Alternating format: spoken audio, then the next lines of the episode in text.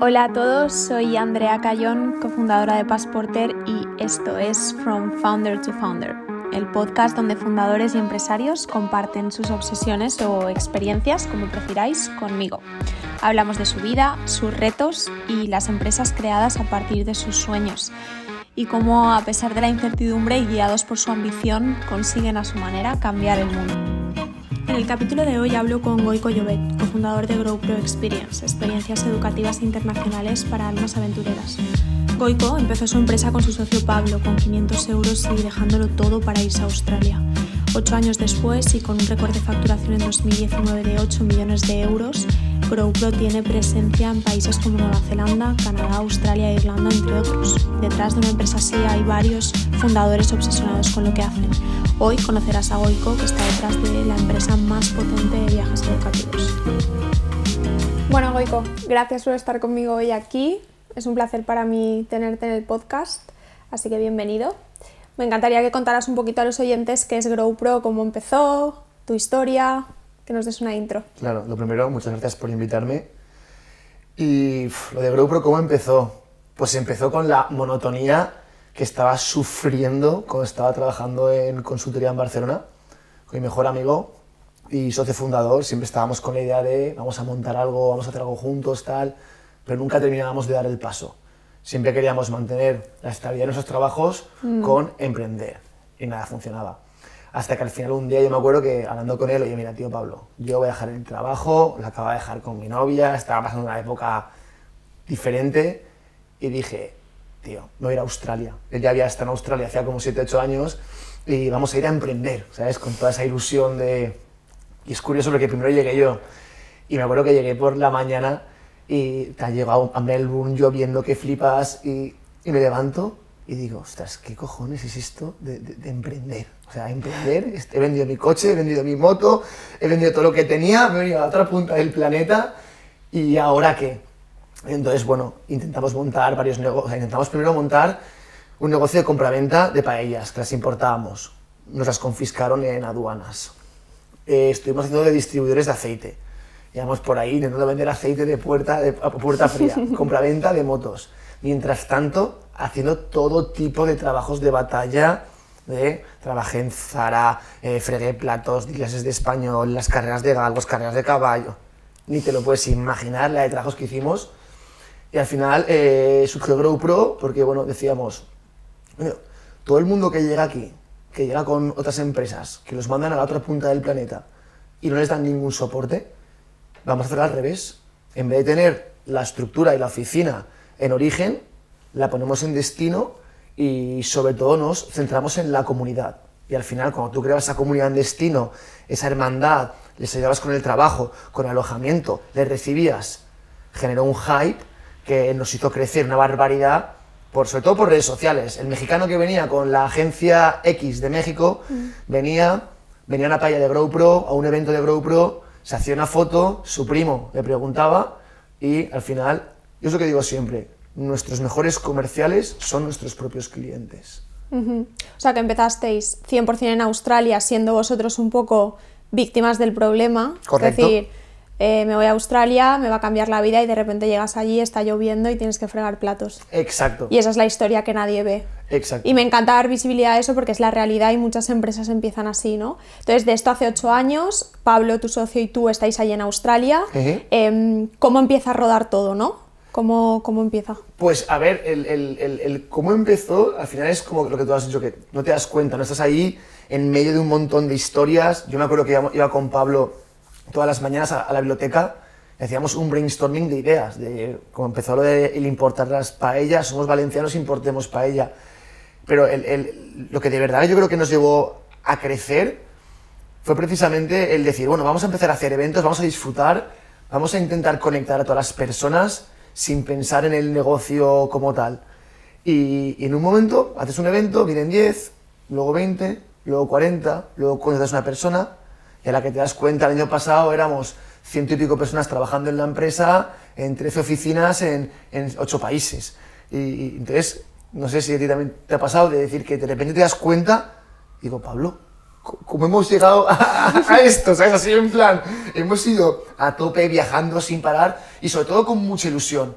Pero la gente tiene que tener claro que, que, lo de emprender nos lo pintan muy guay, no tienes jefes, Air Max, coworkings, ping pong, pantalones cortos, yeah mate, cuánto has levantado, próxima ronda. Y, cuidado, cuidado porque la leche que te puedes pegar luego eh, es, importante. Mm, me encanta porque has entrado justo en, el barro y así es. Para mí también, nos, o sea, a nosotros nos pasó también, como que empiezas, empiezas, empiezas y de repente te paras un momento, que casi nunca nos paramos, y de repente dices, wow, tengo el equipo detrás, inversores detrás, esto está rodando, ¿no? Y cómo he llegado hasta aquí. Hay una cosa muy importante que has dicho y es que te diviertes mucho en tu trabajo. Empezasteis por Australia, pero ahora tenéis un montón de mercados, o sea que lleváis gente a estudiar eh, por todo el mundo. Correcto. ¿Cómo consigues que sigas siendo divertido en el día a día cuando tienes más de 100 empleados, más de X mercados y la realidad, como tú dices, es que emprender tiene muchas trabas? ¿Cómo llevas esas trabas y cómo consigues divertirte continuamente? La verdad, consiguiendo, buena pregunta, buenísima, porque es lo que tú dices, que tú te vas divirtiendo y la empresa va evolucionando y tú tienes que ir evolucionando con la empresa. Para mí siempre ha sido encontrar nuevos retos. Sí es cierto que mi parte es más de desarrollo de negocio y siempre soy el que tiene la idea loca de, oye, pues vamos a ir a Canadá. Y yo me compro un vuelo, voy a Canadá, voy a la feria, pregunto, hablo, bueno, ya me has conocido por, por lanzadera, como, como voy por ahí, nos hemos conocido en persona y también, entonces, mm. y, y, entonces siempre intentar encontrar cosas que me motiven e intentar encontrar emprendimientos dentro de, del propio GrowPro, muy importante, porque sin esos retos es que es difícil, cuando te lo has pasado tan bien trabajando, yo siempre digo lo mismo, a mí te prometo que me vienen ahora mismo con un cheque en blanco para volver a hacer lo que hacía antes en consultoría, y te prometo que no podría. No podría porque me levantaría por las mañanas tan jodido que es que no podría ir a trabajar con una sonrisa. Y en mm. cambio aquí, yo los lunes por la mañana eh, es un buen día. Y mira, me pasó mucho, ¿sabes cuándo? En el primer año de Australia estuve trabajando, la, última época de trabajos de batalla, trabajaba en Zara. Entonces yo de lunes a viernes trabajaba en GrowPro y los findes me iba a trabajar a, a Zara. Que trabajar en Zara, no sé si has trabajado en tienda, no. duro pagaban muy bien, pero duro. Y era, era como, como súper extraño, porque yo toda la vida estaba acostumbrado a que llegue el viernes y, ¡eh, viernes! Mm. A de repente llegar el viernes y me cago en su padre, mañana el traje, chaqueta, la camisa está chunga y, y, y, trabajar en Zara. Entonces, al final, el divertirme para mí es tan, tan importante que me como marrones y como tú, preocupaciones, cuando tienes tanta gente, mucha, mucha gente depende de ti y hay momentos que dan vértigo, pero intento que la gran parte de mi tiempo sea hacer cosas que, que, me motivan y, me gustan y que ayuden a los demás también. Mm. ¿Qué es lo que más vértigo te da? Buah, crecimiento descontrolado. Me refiero, porque sí, te voy a decir por mm. qué. Porque para mí es muy importante el servicio, la comunidad, la calidad de lo que, de lo que haces, el, servicio que le das al estudiante. Porque al final tú piensas que yo iba gente a Australia, Nueva Zelanda, Irlanda, Malta, Canadá. Y cuando la gente va a la otra punta del planeta, wow, que no es un viaje al Albacete de fin de semana que si algo no sale bien, tira que te va. Entonces, claro, cuando ya ves que, hay tantas variables encima de la mesa, yo quiero seguir apostando por la calidad del producto, la calidad del servicio y de la comunidad. Y a veces, cuando hay tanta presión por, por crecer, puedes perder eso. Entonces, a mí el hecho de perder eso me da, me da bastante, bastante vértigo. Te iba a preguntar calidad o cantidad y ahora dices que sientes presión por crecer, pero para ti, ¿qué es crecer? Porque podría ser mejorar la calidad de tu servicio, eh, aumentar cantidad en, los mercados donde estás. O sea, para ti, ¿cómo defines el crecimiento? Pues para mí, mira, te lo pongo así. Para mí, cada persona que va al extranjero y no va con mi empresa es una putada para ellos. Entonces,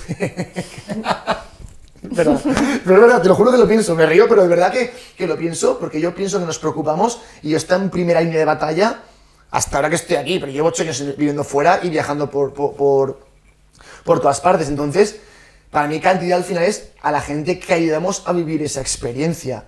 Entonces, eso, pues quieres seguir creciendo, quieres tener la mayor cuota de mercado, pero sin perder esa parte de ayudarles y que se sientan acompañados durante todo ese camino, que como te he dicho, no es fácil por los destinos en los que trabajamos y el tipo de programas que, que tenemos. Claro, o sea, yo creo que también tú lo que decías, tu rol es desarrollo de negocio y tienes que estar pensando en cómo aportar mejores productos a tus clientes para no ir, o sea, ir captando más, pero también mejorar el servicio, ¿no?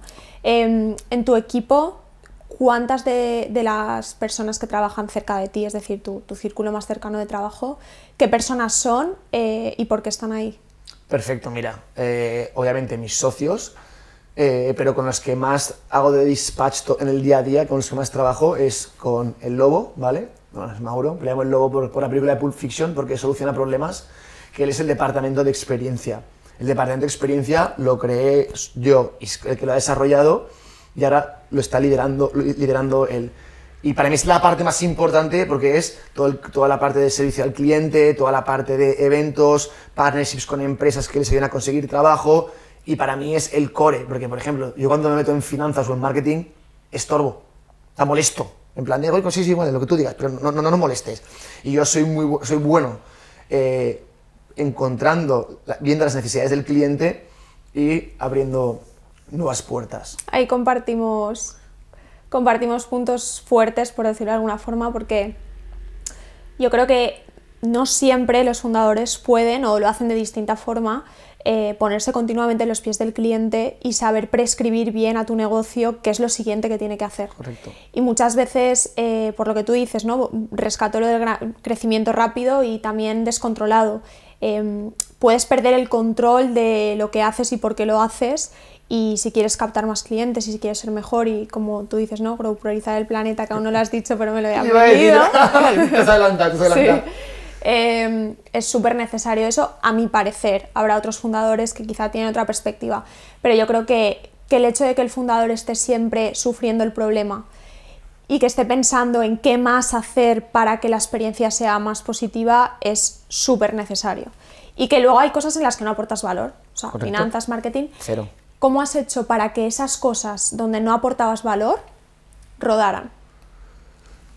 Lo tengo clarísimo eso. El, el, management. La persona que pongas ahí tiene que ser una persona de confianza y que de verdad confíe en el proyecto y, que esté muy motivada y que le, que le guste. Es el, el, upper upper management, ¿sabes? Aparte de los socios, nos tenemos un board, los board, el board es director de cada vertical y esas personas han sido claves, claves, de las cosas más claves que hemos hecho desde los inicios de, de, de, GrowPro, porque al final, cuando tienes una estructura tan grande, yo no puedo partirme, eso que tú has dicho, que al final tengo que focalizarme en lo que mejor hago y poner a, gente buena a hacer lo que nosotros no sabemos hacer. Pablo y yo metimos, por ejemplo, a Pere, que te lo presenté, te lo presenté el otro día. Pere era mi jefe en consultoría, o trabajaba en consultoría, y de viaje de novios eh, vino a Australia. Él es técnico, él es teleco y marketing, y tiene una empresa de marketing, luego creó un CRM, pero muy, marketing, muy marketingiano. Pues cuando estuve de viaje de novios, lo trajimos un día a la oficina, venga tío, vente con nosotros, total que al final, al final dejó la empresa en la que estábamos trabajando juntos y vino a GrowPro y vino con, con Equity y él es mi socio a día de hoy y para mí es un socio de, de pleno derecho, casi como si fuese fundador. Él cogió la web en 2015 con 8.000 visitas y el mes pasado creo que fueron 650.000. Y esto la Tengo que hablar con Pere. pues sí. Tengo que hablar con Pere y con Josan, ahí hay dos, buenos. Y, y, eso Pablo y yo hubiese sido imposible, pero imposible eh, hacerlo, imposible. Mm, yo creo que es importante también darse cuenta de cuando hay algo en lo que no aportas valor, actuar y ser consciente de, oye, aquí me retiro, lo dejo en tu plato y ocúpate tú porque es que es inviable llegar a todo, ¿no? Eh, ¿Tu socio Pablo está en Australia? Sí, ¿Y cómo lleváis la relación de ambos? Porque entiendo, erais amigos, pasasteis la experiencia allí juntos. Eh, ¿Cómo conseguís crecer juntos también con GrowPro? Porque somos el yin y el yang. Que no nos parecemos en absolutamente nada. Y siempre hemos tenido muy definidos cuál es su rol, cuál es el mío y sobre todo muchísimo, muchísimo respeto. Y sí que es verdad que a, él y a mí nos, encanta hablar de negocios, de, de GrowPro, de cómo hacer, de, siempre estamos pensando en cosas nuevas. Y sí que es verdad que luego final las conversaciones nos obligábamos cuatro minutos a hablar de cosas que no fuesen trabajo, porque es lo que nos motivaba. Él y yo estábamos un día en Jave a los dos, tal, hablando y hablábamos de, pues esto, la educación, cómo mejorar, cómo crecer, eh, cómo crecer mejorando y, Y entonces eso es, es, es complicado, pero siempre desde, desde el respeto y una relación muy, muy, muy buena. A ver, es, es importante, y me ha sorprendido eso que dices de somos completamente opuestos, entonces aportáis valor en frentes muy distintos, ¿no? Y quizá la personalidad también, ¿no? A él no le conozco, pero igual es, te complementa a ti, tú a él, ¿no? Entonces como que vais súper alineados en, en eso. Desde que empezaste con GrowPro, ¿cuál crees que ha sido la mayor cagada que has hecho? Tuya, no de la empresa, sino tuya hacia... Buah, mía, tengo, tengo unas cuantas, ¿eh? no te creas. Pero mira, una, una de ellas fue, a veces soy muy impetuoso, y, y me acuerdo un día que estábamos comiendo Pablo y yo en Sydney, y yo dije, tenemos que abrir Estados Unidos. Y este que también, cuando yo le digo una idea, yo le digo que voy a saltar desde, desde, desde el Y. Himalaya sin, sin paracaídas, ¡Ah, vamos, vamos. dije, tengo que ir a abrir Estados Unidos. ¿Estados Unidos? Vale, acabamos la comida y ya, USA. A la semana estaba ya con un vuelo a San Diego para abrir oficina no entendíamos el mercado, no entendíamos el tipo de cliente y nos pegamos una leche que flipas. Y nos costó pasta, fui ahí y volví, y un aprendizaje. Pero como esas, eh, tengo unas, unas cuantas. También igual al principio, eh, pues cuando tengo que liderar algo, a veces voy muy a la mía y, y- y no comparto mi visión con el resto. También me ha pasado. Ha sido un aprendizaje brutal, ¿eh? también durante estos últimos eh, ocho años. Yo lo que he ido aprendiendo y sobre todo, la mejor forma de aprender ha sido equivocándonos, equi- equivocándonos. Y he tenido errores, pero el de Estados Unidos fue uno bueno. Ya me imagino, porque es un mercado difícil, tiempo, Difícil. Y nos- dinero y y... nos costó dinero que podíamos haber invertido en, en otras cosas. Claro, bueno, también decir que yo te veo súper creativo en cuanto a cómo funcionas y todo, ¿no? Y me identifico mucho en esa parte que dices de, oye, a veces me aíslo, me rayo en mis ideas y en esto va siguiente, siguiente, siguiente. No comunicas hacia, Comunicación. no hacia abajo, sino hacia el lado, ¿no? No estás dando outputs de, de lo que se te está pasando por la cabeza. Em, y eso es, es complicado, porque al final aprendes cagándola, perdón de la expresión, pero así No, es. sí. Em, ¿Cómo consigues cambiar las cosas en las que te ves más débil? ¿Cómo trabajas en ellas para, para mejorarlas?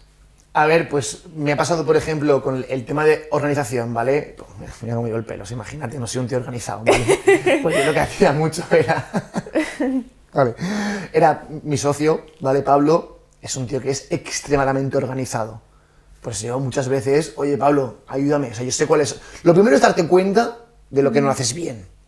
Y una vez lo tienes claro, rodearte de la gente que sí que lo hace bien. Entonces, pues yo, pues tanto a Pere como Pablo, o, o a veces soy muy impetuoso, ¿vale? Esto hay que hacerlo ya, sí, vamos, vamos, vamos. Entonces yo llamo a Pere, oye Pere, eh, a tomar conciencia. Entonces, oye Pere, que estoy dudando con esto de Irlanda, ¿cómo lo ves?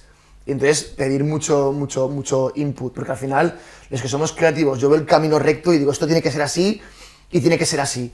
Y, y eso a veces eh, puede ser contraproducente si todo el equipo no te sigue, porque al final ahora somos 100 personas. Si yo voy por libre, nunca voy a poder conseguir lo que conseguiría con todas las sinergias que podemos conseguir un equipo tan... tan- Juntos. claro, juntos. Claro. ¿Y te guías más por tu sentido común o por datos? Instinto a muerte, más que datos. Y eso que soy ingeniero informático yo, ¿eh? El peor ingeniero informático del país, eso no hay duda, no era bueno, nunca lo he sido porque no tenía paciencia, pero eh, eh, instinto, instinto. Datos, por ejemplo, ya están Pere y Pablo. Pere es un loco de los datos, loco, todo tiene que... Pero yo soy mucho más instinto. Está bien eso. Y luego otra cosa también que, por ejemplo, en GrowPro no, no, es, no, no ha sido- no es muy buena, que también cuéntame tú cómo lo hacéis, porque es un tema, es un challenge que tenemos brutal, es el tema de, de- de la comunicación. Cuando tenemos un equipo que hay gente en Colombia, en México, en Chile, en, en- en Canadá, Australia, en todas partes, poder comunicar para que todo el mundo se sienta parte de, de- de- de un todo. Y eso nos cuesta bastante y somos malos en eso. A ver, nosotros somos más pequeños a nivel estructural, pero es un, yo creo que es un reto para cualquier empresa. Eh, en nuestro caso, a mí me pasan dos cosas. Una es, eh, Diego, que es el CEO, es la parte helicóptero, es decir, él viene, mueve toda- todas las cosas y luego voy yo y digo, ordeno esto en este orden, esto así y esto así, ¿no? Eh, tenemos seis nacionalidades en el equipo. Para nosotros es uno de nuestros paradigmas, es decir, o has vivido en el extranjero o no eres de España, ¿vale? Porque necesitamos que la gente que trabaja en Passporter tenga la perspectiva de, del viaje, ¿no? De estar fuera de Pues- contexto. Entonces, para nosotros eso es un paradigma. Eh, y eh, eso también es un condicionante. Claro. Porque no es lo mismo dirigir a una persona de una nacionalidad que de otra, que- son que- características nada- distintas, que- ¿no? O sea, es diferente. Entonces, ahí, ¿cómo lo hacemos? Eh, también diría que no somos buenos, pero creo que eso es propio de una startup. Lo que sí que diría es que eh, es un mito el hecho de que la gente quiere libertad, flexibilidad horaria, futbolines y pantalones cortos. La gente necesita estructura, necesita orden, necesita líderes y necesita comunicación constante.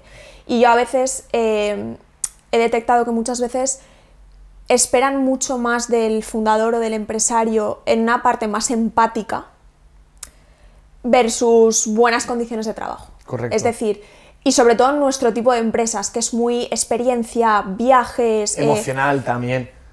Recuerdos, grandes cosas, ¿no? Estás como, a ver, es muy divertido porque estás pensando en, en- en- no estás vendiendo... Tornillos. Yo, digo- yo siempre digo, verdad, yo siempre digo lo mismo, ¿eh? Digo que en la industria en la que estamos, que es la industria de travel, de, oye, ayudar a las personas a vivir experiencias, experiencias que a ti mismo te, te- te- te motivan. Y una cosa que me encantó de lo que me dijiste es que eh, yo soy un, un, un traveler para... igual sería más, más el pro, pero a mí los tipos de viaje que, que tú nos, me, me propones, que son diferentes a los que agencias de viajes, lo voy a decir bajito, eh, eh, a, mí, a mí me flipa. Y a mí, si estoy trabajando en tu empresa, la motivación de, de poder crear eso que es diferente y único también me haría sentir especial y que la gente puede disfr- pueda disfrutar de, de- de- de esto. Claro, a ver, para nosotros ha sido un reto grande por dos motivos. Primero, porque hacemos algo que no ha hecho nadie en el mundo, con lo cual empiezas con un MVP muy básico. En nuestro caso fue un poco crecimiento descontrolado,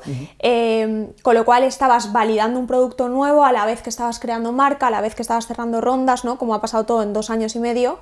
Entonces, al final, tampoco puedes eh, formar a la gente. O sea, la formas hoy y quizá dentro de tres meses no estoy haciendo lo mismo que hacía hace tres meses Porque vas rolando, claro. no, no es quizá un negocio más, más tradicional o es un e-commerce o eh, los patrones están más marcados. En nuestro caso es muy de haz, cágala y de ahí sacamos lo mejor y lo que no fuera. Claro. Y es constante y el equipo tiene que estar preparado para eso. Correcto. Y muchas veces la gente no le gusta cagarla, la gente no se siente bien cuando algo sale mal eh, y no tiene ningún sentido del compromiso. Quieren una nómina final de mes y ya está. Te voy a poner un ejemplo buenísimo de lo que acabas de decir, porque la gente lo que es el cambio y cagarla eh, no, no les gusta. Entonces, los ejemplos. A mí primero, cuando por ejemplo doy una charla o algo, yo no pregunto qué he hecho bien, digo, ¿qué he hecho mal? Prefiero, y a la gente no le gusta, se siente atacada. Y, oye, escucha, somos un equipo, estamos trabajando juntos, oye, si te equivocas, no pasa nada. Yo, por ejemplo, con los eventos me pasa mucho, ¿vale? Mi centro de pruebas siempre es Sydney, que es como el hub más grande que tengo, en el que estaba yo. Digo, vuélvete loco y monta el evento que quieras. Pero lo que quieras. Eso sí, promocionarlo bien, trabajarlo bien.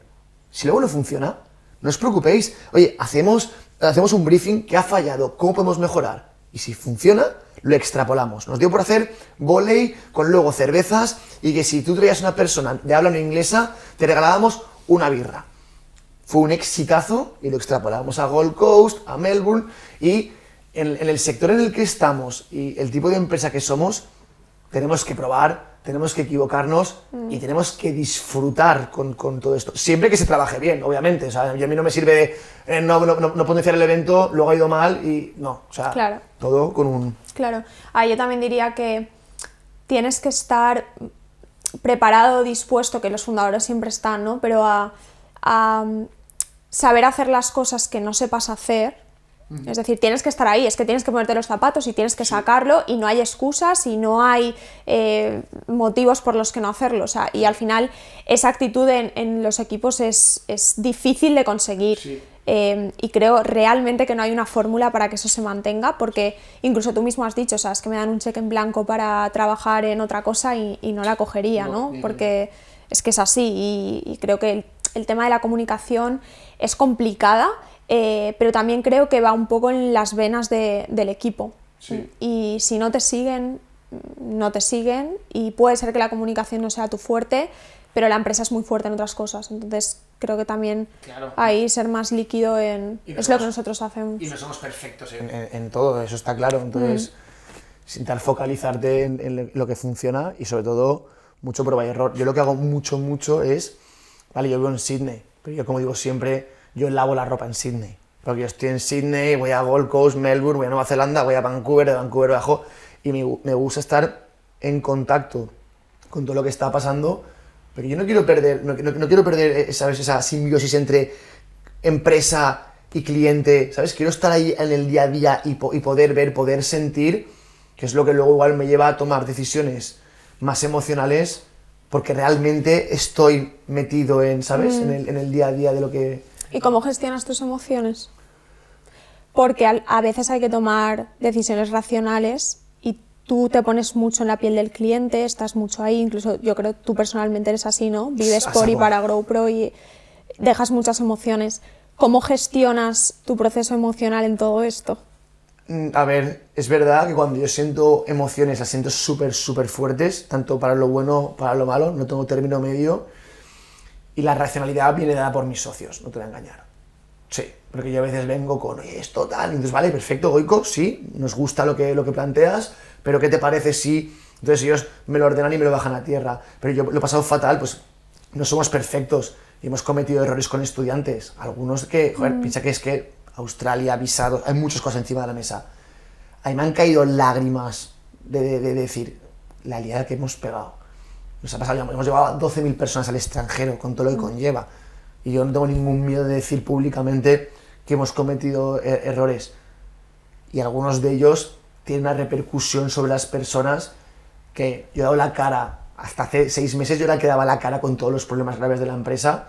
Ahora ya obviamente he puesto a alguien por debajo, pero cuando es algo muy grave llamo y, y- y doy la cara y emocionalmente es duro en algunos casos. Mm, Yo creo que eso dice mucho de vuestra marca también, el, el motivo por el que existe al final es lo que dices tú de querer ayudar a la gente que va a viajar al extranjero de una forma que se van a sentir en familia antes de salir de casa y cuando lleguen. Correcto. Y te sientes responsable de la experiencia que vaya a tener y es complicado gestionar, eh, pues eso, no solo la responsabilidad, sino lo, lo que puede pasar ahí, ¿no? Claro. Eh, aunque parece que confías en tus socios a nivel eh, racional, por decirlo, ¿no? Como que ellos te dicen, no, Goico, esto mejor así o Sí. así. Eh, ¿Qué crees que es lo que más aportas tú hacia tus otros fundadores?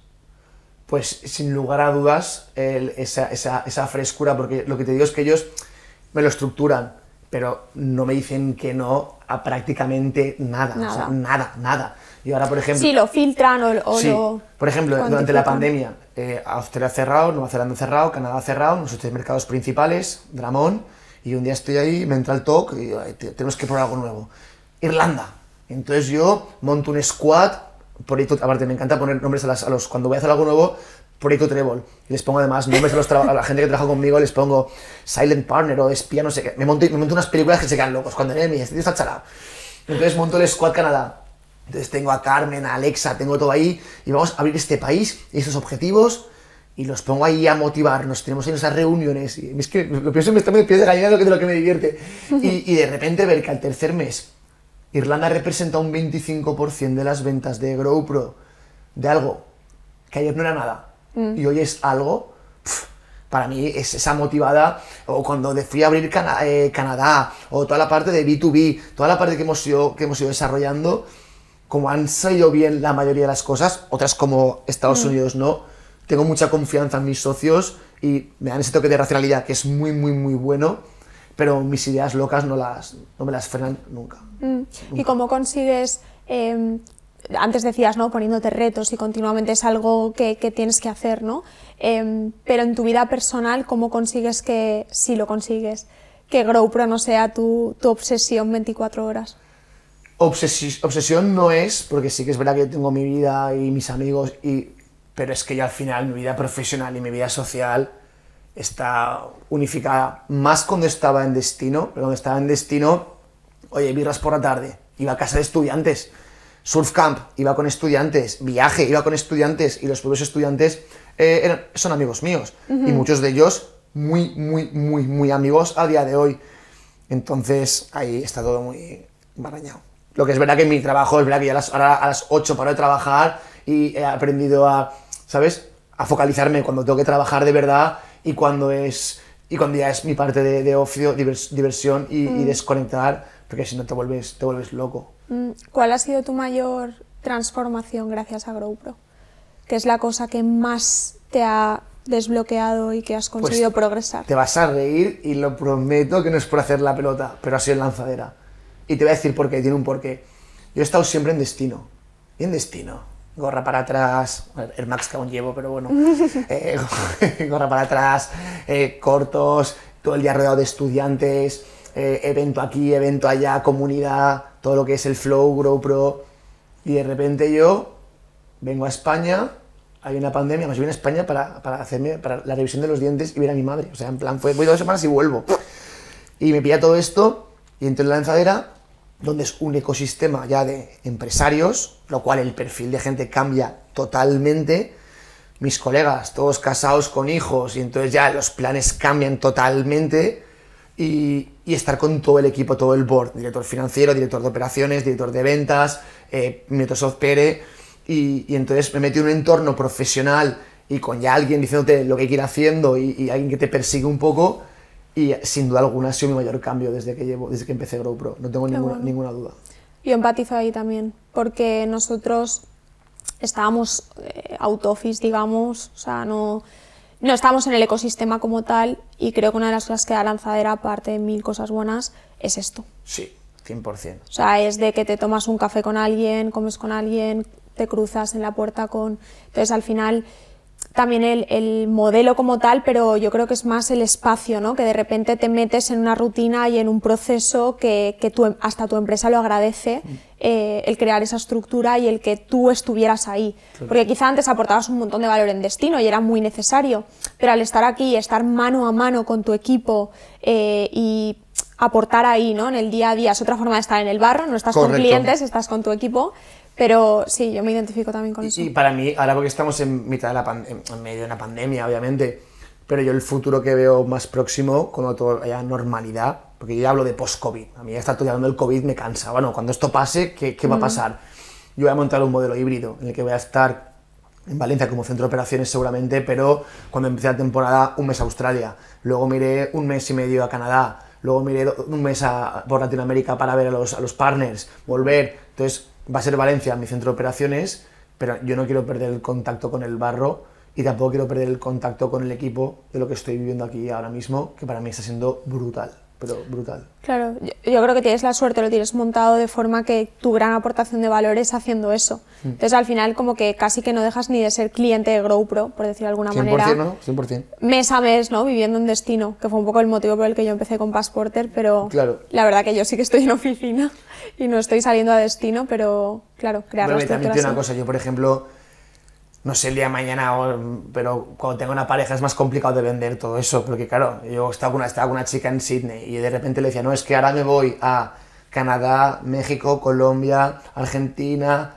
Chile, dos meses, vengo dos semanas a Sydney, voy un mes a España, vuelvo tres semanas a Sydney, me voy a Nueva Zelanda un mes, hasta ver hasta cuándo me dejan, o sea, me dejan, hasta cuándo voy a poder hacer, hacer esto, pero de momento a mí me flipa, me flipa, es que viajar es mi vida, es que me encanta, yo, yo estoy en, hacer, voy a Vancouver, voy a la oficina de Vancouver, trabajo con la gente de Vancouver, el fin de semana me voy a Whistler, luego me voy a Toronto, el fin de semana quedo con unos amigos, me voy a no sé dónde, y, y para mí es que eso es una motivación. Yo creo que la mentalidad del fundador es esa, es que es de no parar, de siempre estás pensando en lo siguiente, en construir, en innovar. ¿Cómo haces para que em, eso sea viable? Es decir, porque estás comentando ciertos retos, ¿no? Oye, mi vida personal o tengo que crear una estructura que sea el core de GrowPro para luego yo poder eh, seguir haciendo, ¿no? Em, ¿Consideras que eres capaz de vivir en el presente de tu empresa o siempre estás pensando en el futuro? Buah, me cuesta vivir en el presente a mí, la verdad. O sea, disfruto del presente porque disfruto, pero voy planificando siempre en el futuro cosas nuevas. Yo siempre tengo un pipeline de cosas que me ponen para hacer. Siempre. Y además, de hecho, hay unas que no llego. Digo, vale, esto tiene que estar en stand-by, esto que lo lleve otro. Pero siempre tengo... De momento no me ha pasado, no me ha pasado nunca, que el hecho de no encontrar algo que, que me haga vibrar, que esté en- a futuro, ¿sabes? Ah, Porque siempre tengo cosas, cosas que van viniendo Claro. y que tanto por hacer. Hablabas antes y además haces así, ¿no? De, oye, me lo organizo así. Em, ¿Cuáles son las herramientas o, o qué proceso, qué reglas te has creado para ti para llegar a todo lo que quieres conseguir?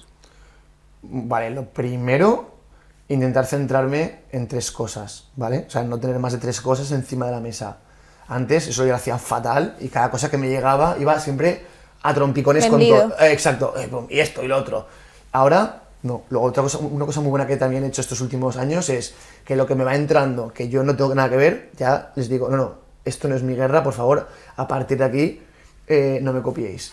Y luego, la- para mí el calendario, tengo todo súper, eso sí que lo tengo muy organizado. Mis tiempos para pensar, mis tiempos para hacer, no plagarme la semana con reuniones, tiempos luego, por ejemplo, yo estoy en Javea y me voy solo a dar un paseo por la montaña y estoy dos horas andando y, y ya estoy con cosas en la cabeza, las apunto en el móvil, tal, luego las desarrollo y me guardo eh, bloques para, para poder pensar y, y- desarrollar. Que al final es mi trabajo, lo que sobre todo, el ir pensando cuáles son los siguientes pasos dentro de, de, de GrowPro, obviamente con la ayuda de todos mis socios y el board, pero las ideas un poco más así out of the box las suelo tener, las suelo empujar yo.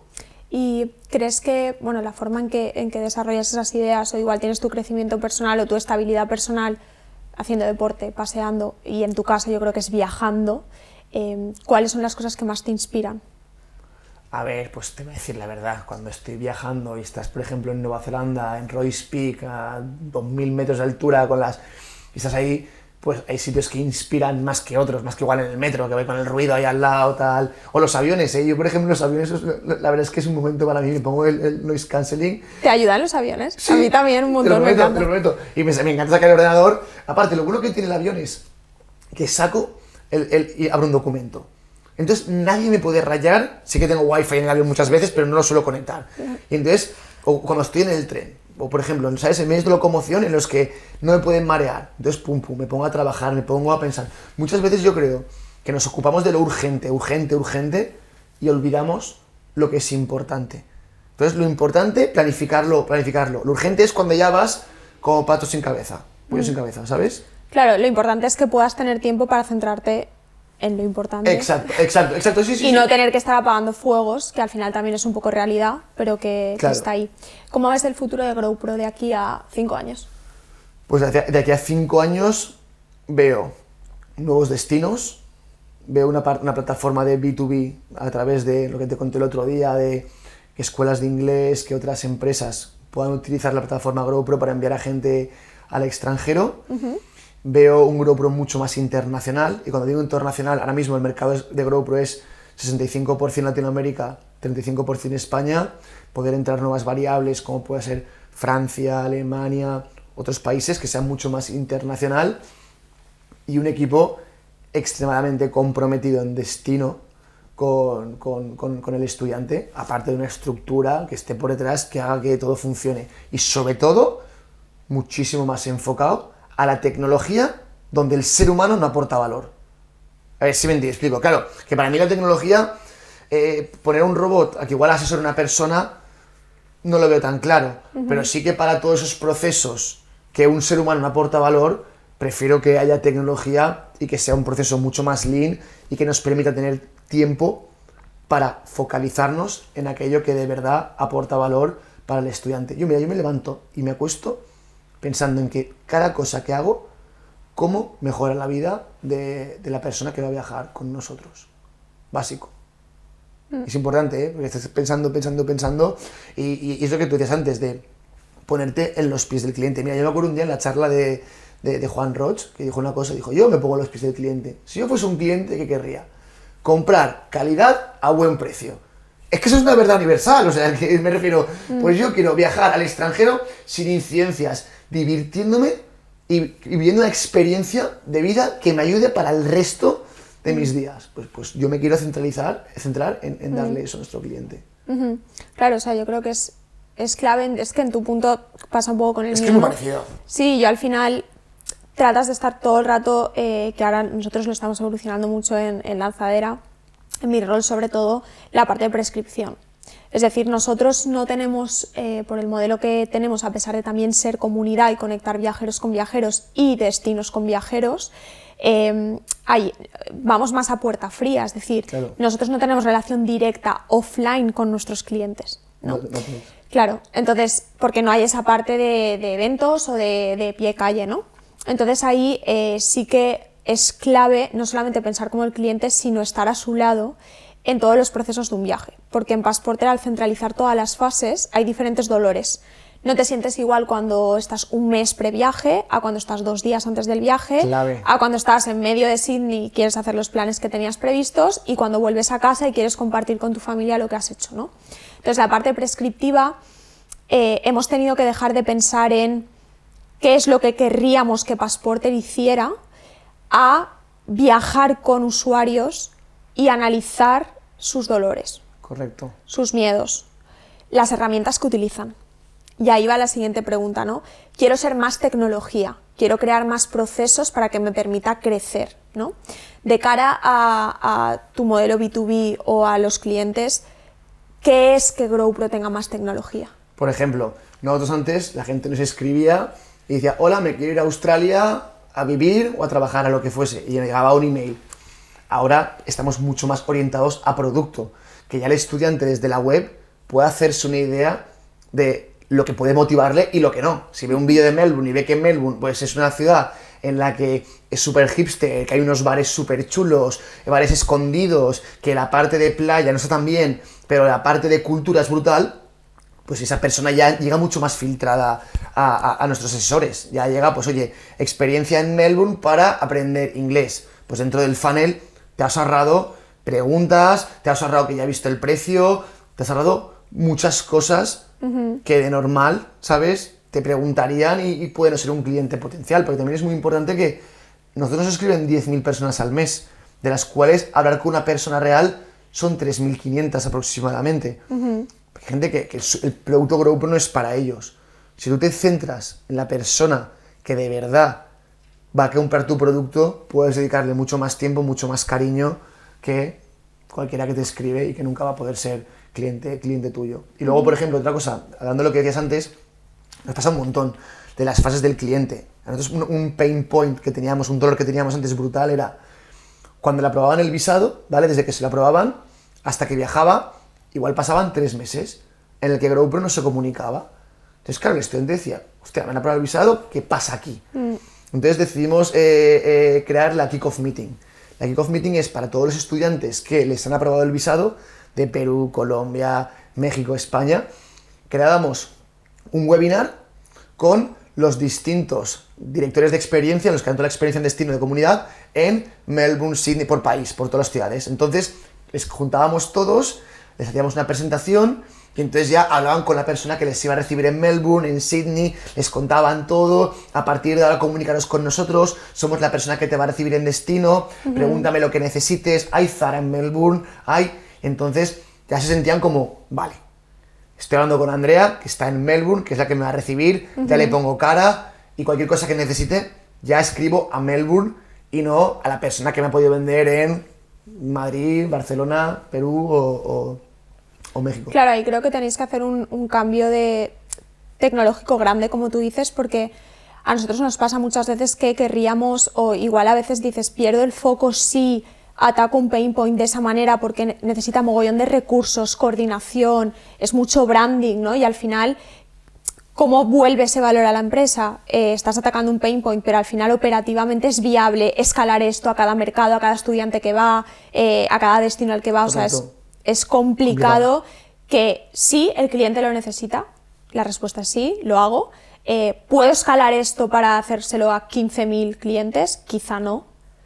Entonces ahí es donde está la complejidad, ¿no? que por eso muchas veces en las startups hablamos de tecnología y decimos, no, somos tecnología y quizá pues, los oyentes no entienden cuando decimos necesitamos más tecnología, realmente qué significa, pues poder llegar a más y que nuestro producto sea mejor. Claro, y es que ahí, pero ahí hay un equilibrio, pero claro, lo mejor ideal sería una one-to-one con la persona que te va a recibir, pero claro, si mandas al año a 4.000, 5.000, 6.000 personas, es inviable, entonces tienes que conseguir la balanza y que a través de la tecnología poder dar el mejor servicio posible y llegar a, a todo el mundo. Mm, Yo tengo una pregunta que es mi favorita de los episodios, pero la tuya me sé la respuesta, y es ¿qué harías si el dinero no existiera?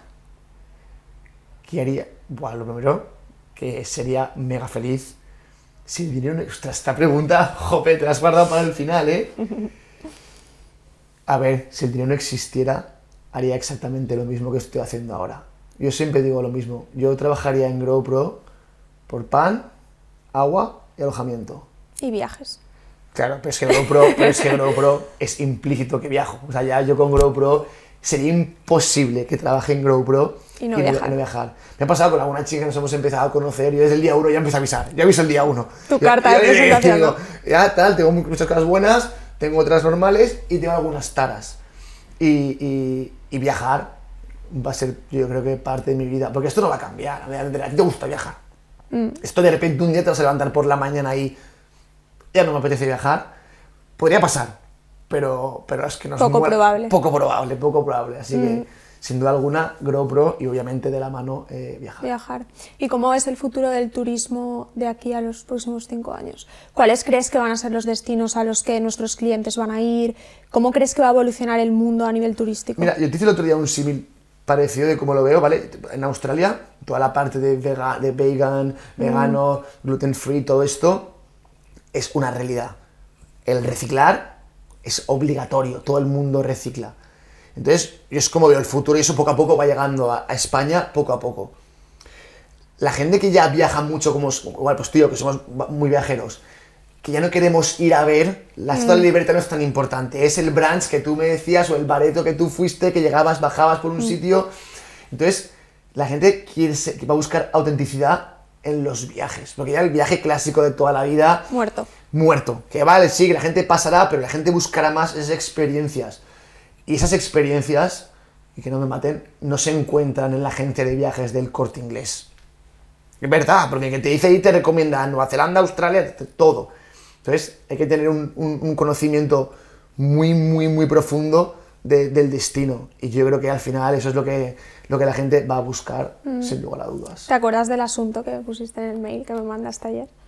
A ver, es que dicho que siempre que mando emails pongo cosas muy, muy, muy randoms. A ver, a ver, a ver, a ver que lo deje. A ver que... No, eso fue Rest in Peace Agencias de Viajes. Rest in peace, agentes de viajes. Ya vale, sé que te, sé que te- sé que te motiva, pero, Sí. pero, pero es, la, es, la, es la verdad. Sobre todo por las que, co- como las conocemos ahora.